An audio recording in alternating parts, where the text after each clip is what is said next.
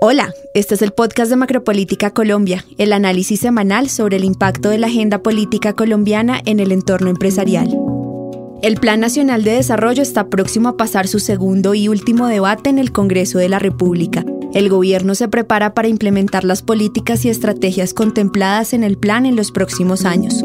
Ustedes supieron que nosotros desde el 15 de septiembre empezamos algo que se llamó los diálogos regionales vinculantes y eso fue alrededor de 83 mil transformaciones de cambio presentadas por los ciudadanos.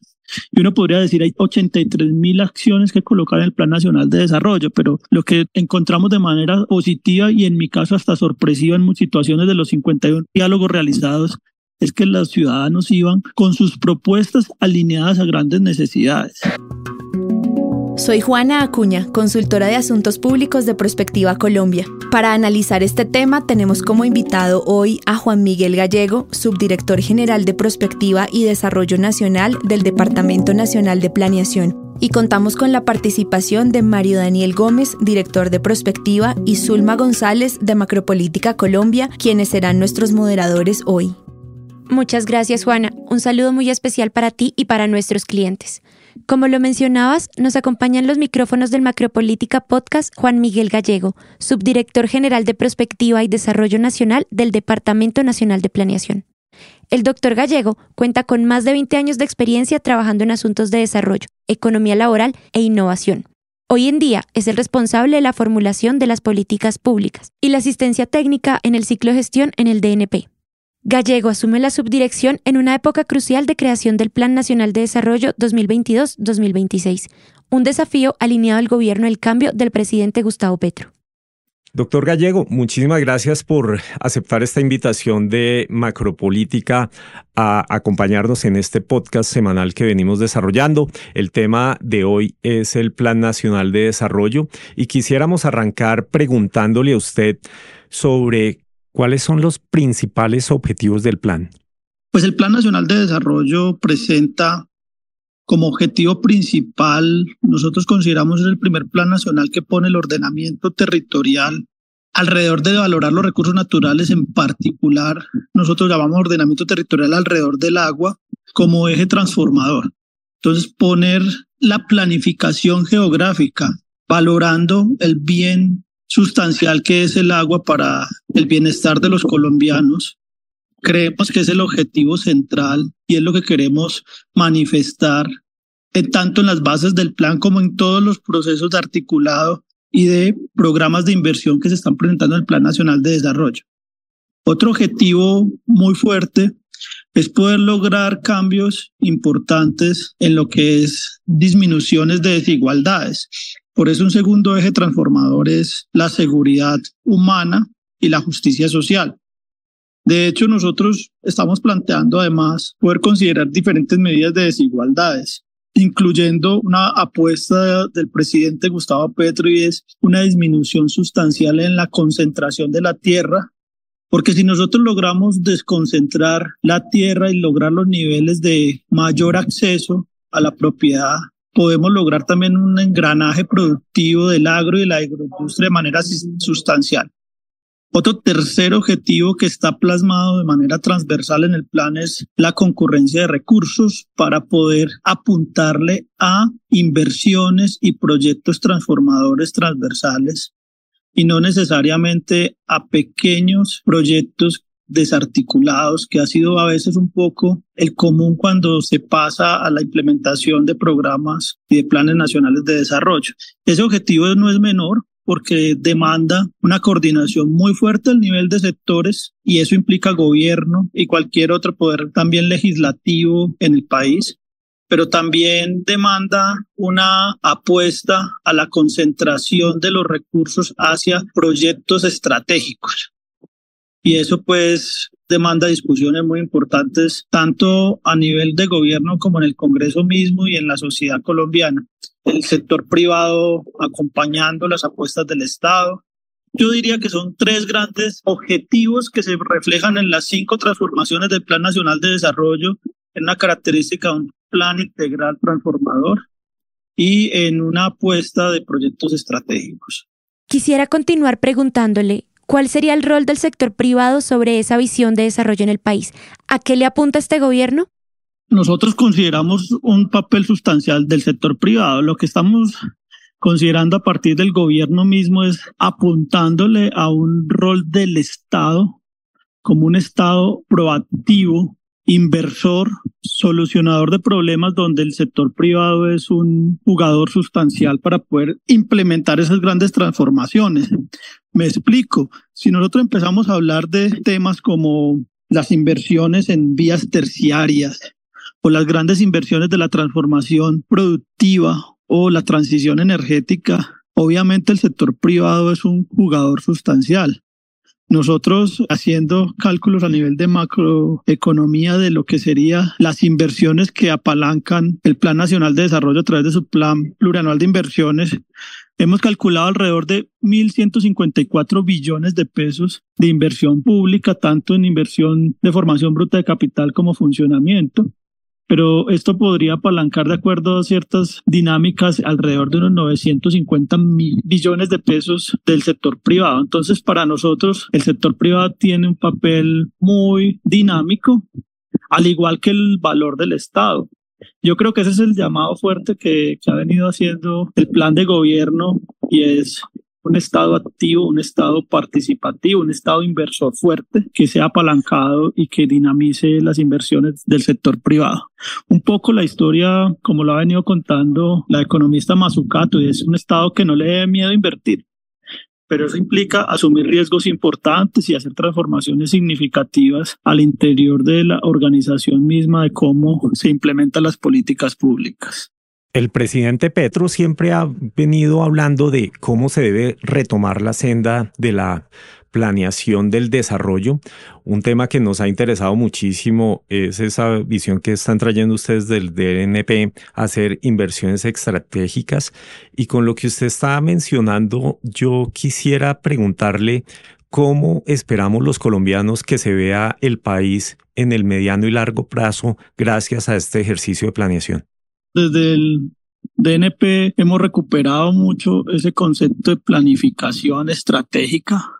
No quiere decir que no haya planeación en Colombia en los años anteriores, pero sí tratando de recuperar ese concepto.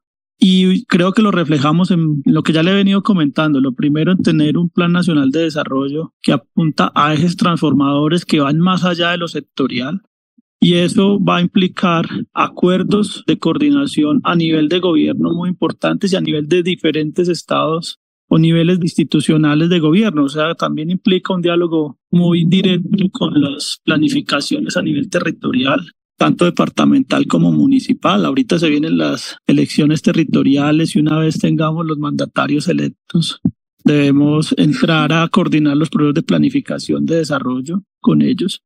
Un segundo punto es hacer un llamado a que si bien nosotros tenemos unas inversiones grandes proyectadas e indicativas en el plan plurianual de inversiones, lo que queda para inversión real, pues debe usarse de manera estratégica, grandes proyectos transformadores. Eso no quiere decir que no hayan proyectos pequeños para el territorio, ese ha sido un poco los mensajes que hemos tratado de clarificar un poco más y es, nosotros podemos tener vías terciarias en ciertos sectores del país, en, municipalidades específicas, pero si están atadas a un programa transformador que esté apalancando el ecoturismo, la transformación energética o la agroindustria o el desarrollo agrícola, ese es el punto que llamamos. Entonces ahí es donde nosotros empezamos a ver que vamos a mostrar grandes cambios en la forma como la planificación y lo otro es, yo creo que poner ya de frente dos cosas. El director Jorge González está acuñando una frase muy interesante y es que la nación quiere aplicar lo que es el keynesianismo verde y aquí tomo dos puntos importantes. Si nosotros logramos mantener apuestas de cambio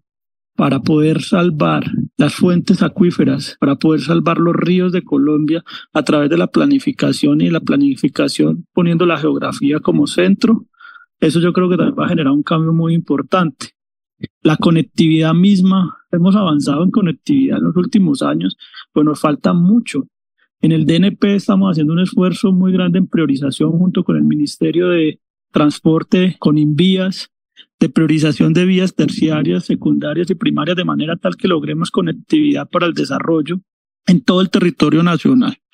Eso también yo creo que va a generar cambios muy importantes Y vienen los temas ya del corazón del presidente, como es la economía popular, como es el cambio, la lucha contra el cambio climático que implica una transformación energética, pero también un reconocimiento, una transición responsable y justa de esa transición y esa transformación energética. Y eso implica, por ejemplo, dedicarnos a salvar los bosques, a no deforestar y reforestar y darle una apuesta importante a lo que es la economía verde. Y eso implica inversiones grandes del Estado. Doctor, en este proceso de planeación estratégica, ¿cuáles han sido los principales desafíos o retos a los que se ha visto enfrentado el DNP? Primero hay que reconocer que este es un gobierno de cambio. El presidente Gustavo Petro así lo ha manifestado de manera explícita en diversos espacios. En su programa de gobierno es un programa de cambio. Entonces el Plan Nacional de Desarrollo debía manifestar con la realidad de la implementación de un periodo de gobierno, de un plan, las necesidades y los sueños del presidente Gustavo Petro. Y la propuesta disruptiva del director Jorge González fue decirle, voy a presentarle un plan que refleje sus deseos y que además tenga las características de basarse en las transformaciones y que rompa el concepto de lo sectorial. Eso no ha sido sencillo, ha sido retos muy interesantes porque ha demandado una primera etapa, lo que fue, digamos, desde agosto 7 hasta el 7 de febrero de este año, lo que se llama la coordinación del el Plan Nacional de Desarrollo al interior del gobierno. Entonces, que presentáramos todos los deseos de los ministros y ministras reflejadas en un enfoque no sectorial, sino en un enfoque transformacional. Eso ha sido un tema muy interesante que ha demandado una forma de pensar misma al interior del DNP. En el DNP de alguna manera estructuralmente está organizado por sectores. De hecho, mi subdirección se basa en sectores. Poner a dialogar a los mismos técnicos y a los mismos funcionarios de los diferentes ministerios y decirles es que su ministerio no se va a ver reflejado en un capítulo, sino que se va a ver reflejado en las transformaciones y tiene que coordinarse con otros ministerios para poder lograrlo. Yo creo que ese es el primer reto grande. El segundo es obviamente un debate muy importante que puso el presidente Gustavo Petro y es que él quería que el proceso transformacional se basara con una discusión además hecha directamente con los ciudadanos colombianos. Y ustedes supieron que nosotros desde el 15 de septiembre empezamos algo que se llamó los diálogos regionales vinculantes. Y eso fue alrededor de 83 mil transformaciones de cambio presentadas por los ciudadanos y uno podría decir, hay 83 mil acciones que colocar en el Plan Nacional de Desarrollo, pero lo que encontramos de manera positiva y en mi caso hasta sorpresiva en situaciones de los 51 diálogos realizados es que los ciudadanos iban con sus propuestas alineadas a grandes necesidades. Una escuela o un sistema educativo fortalecido en el territorio, particular en lo rural, vías terciarias que permitieran el acceso, educación superior, descontaminación de los ríos, posibilidades de empleo a través de actividades que reconocieran un poco los procesos más populares de actividades económicas. Entonces todo eso al final entendimos en el DNP que lo podríamos agrupar a través de las grandes transformaciones. Eso también fue un reto muy grande. Y el último, pues, dado que teníamos una participación tan directa de la elaboración del Plan Nacional de Desarrollo, pues hay que compatibilizar, que es en la etapa que nos encontramos ahora, un enfoque de Plan Nacional de Desarrollo totalmente transversal, basado en concurrencia de recursos hacia proyectos estratégicos, dialogarlos en el Congreso a través de la democracia representativa. Y ahí cuál es el reto, y es que los diálogos sobre el Plan Nacional de Desarrollo en el Congreso se basan más hacia el enfoque territorial las bancadas departamentales, podríamos decirlo así, que las bancadas partidistas, y eso cambia un poco, incluso nada sectorial. Entonces eso cambia mucho la forma como uno empieza a dialogar, porque tocaba explicar de manera significativa que nuestro plan era una apuesta intersectorial, transformadora y no estábamos hablando de un sector en una región específica. Eso no quiere decir que no lo impacte, pero ese era el punto de entrada. Yo creo que hemos acercado diálogos y hemos acercado puntos de llegada tanto con el Congreso como con las necesidades mismas del gobierno. Doctor Gallego, usted mencionaba hace un momento que más adelante tendremos elecciones regionales y el próximo año tendremos nuevos gobiernos en nuestras regiones. ¿Qué implica esto en términos de lo que viene después de ser aprobado el plan de desarrollo? Creo que ahí el rol esa recuperación de la planeación estratégica desde el eje coordinador y rector de planeación nacional va a ser muy importante. nosotros estamos preparando. Los diálogos regionales vinculantes nos dieron unos insumos muy grandes que si bien son, fueron muy útiles para el Plan Nacional de Desarrollo, yo creo que van a ser mucho más importantes para lo que son los planes de desarrollo territoriales. Entonces ahí estamos planteando una estrategia en dos sentidos. La primera es, yo creo que después del 7 de mayo, que sea aprobado el Plan Nacional de Desarrollo, esperamos, como lo hemos venido dialogando de manera muy concertada con el Congreso, hay dos acciones. La primera es una parte muy pedagógica que le toca a Planeación Nacional y es estructurar estrategias de rectoría y coordinación de estos ejes transformadores que obviamente se van a reflejar en documentos de política COMPES bien diseñados, bien estratégicos con esas tres características transformadores, transversales y con concurrencia de recursos. O sea, cuando pensemos en vigencias futuras sepamos que podemos concurrir recursos eso va a ser muy importante y hay que hablarlo de manera significativa con los nuevos mandatarios, con el país en general. Y una segunda estrategia ya más directa en el territorio es un acompañamiento en el diseño de los planes de desarrollo territoriales. Creo que eso es, va a ser el, el éxito de la implementación del Plan Nacional de Desarrollo. En la dirección en cabeza del director, pues lo tenemos claro. Ese es como el tema que sigue en términos de planificación. Nosotros queremos darle aportes al debate territorial, mostrando un poco entre junio y julio lo que se pudo observar de los diálogos regionales vinculantes, porque yo creo que para cualquier persona que esté en el debate político territorial va a ser un insumo muy importante saber qué fue lo que se escuchó y se presentó y se coordinó en los diálogos regionales. En Prospectiva trabajamos en toda América Latina siempre ha llamado la atención de nuestros colegas en otros países del por qué Colombia tiene este ejercicio de planeación tan único a diferencia del resto de países latinoamericanos. Pues a mí también me ha llamado mucho la atención en el sentido de que es un proceso complejo. Pues solo hablarlo 30 minutos con ustedes ya uno puede expresar lo complejo que es realizar un plan nacional de desarrollo.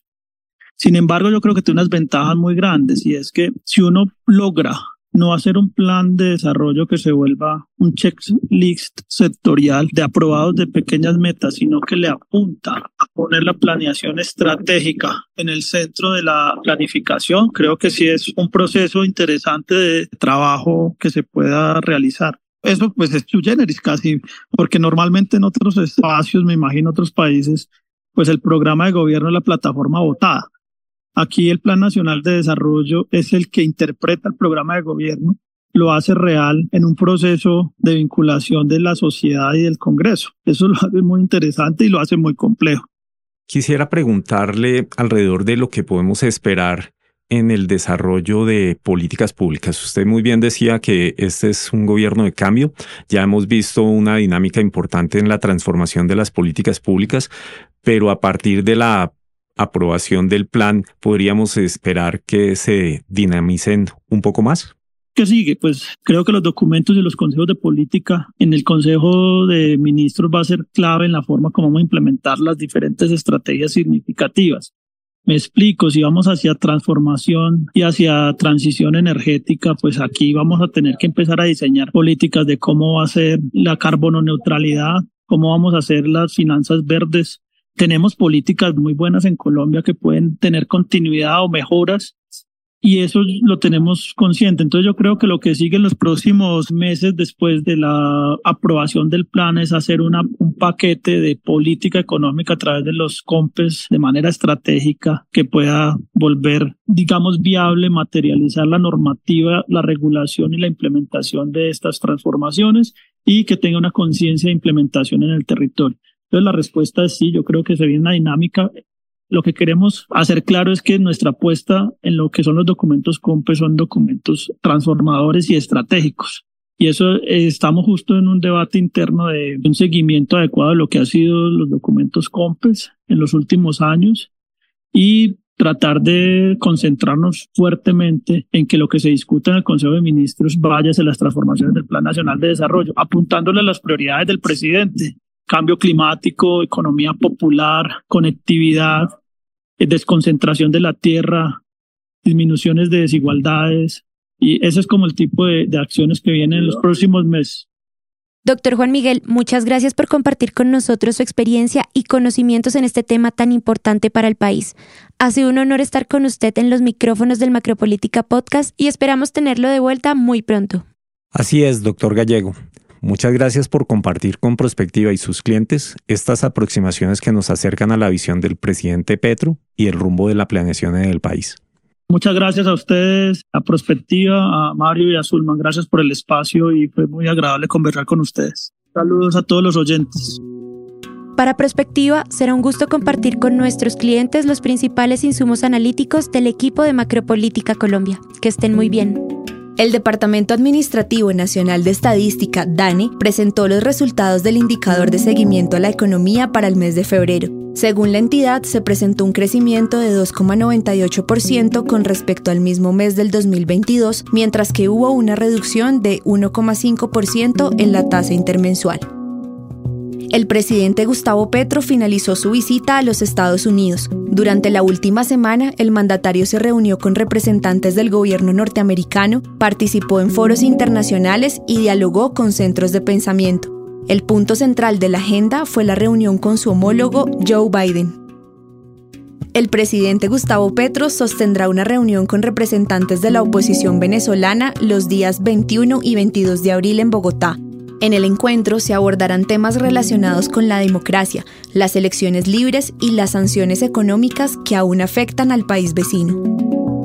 Este fue el Macropolítica Podcast, el podcast semanal del equipo de análisis político de Prospectiva Colombia. Gracias por escucharnos y hasta la próxima semana.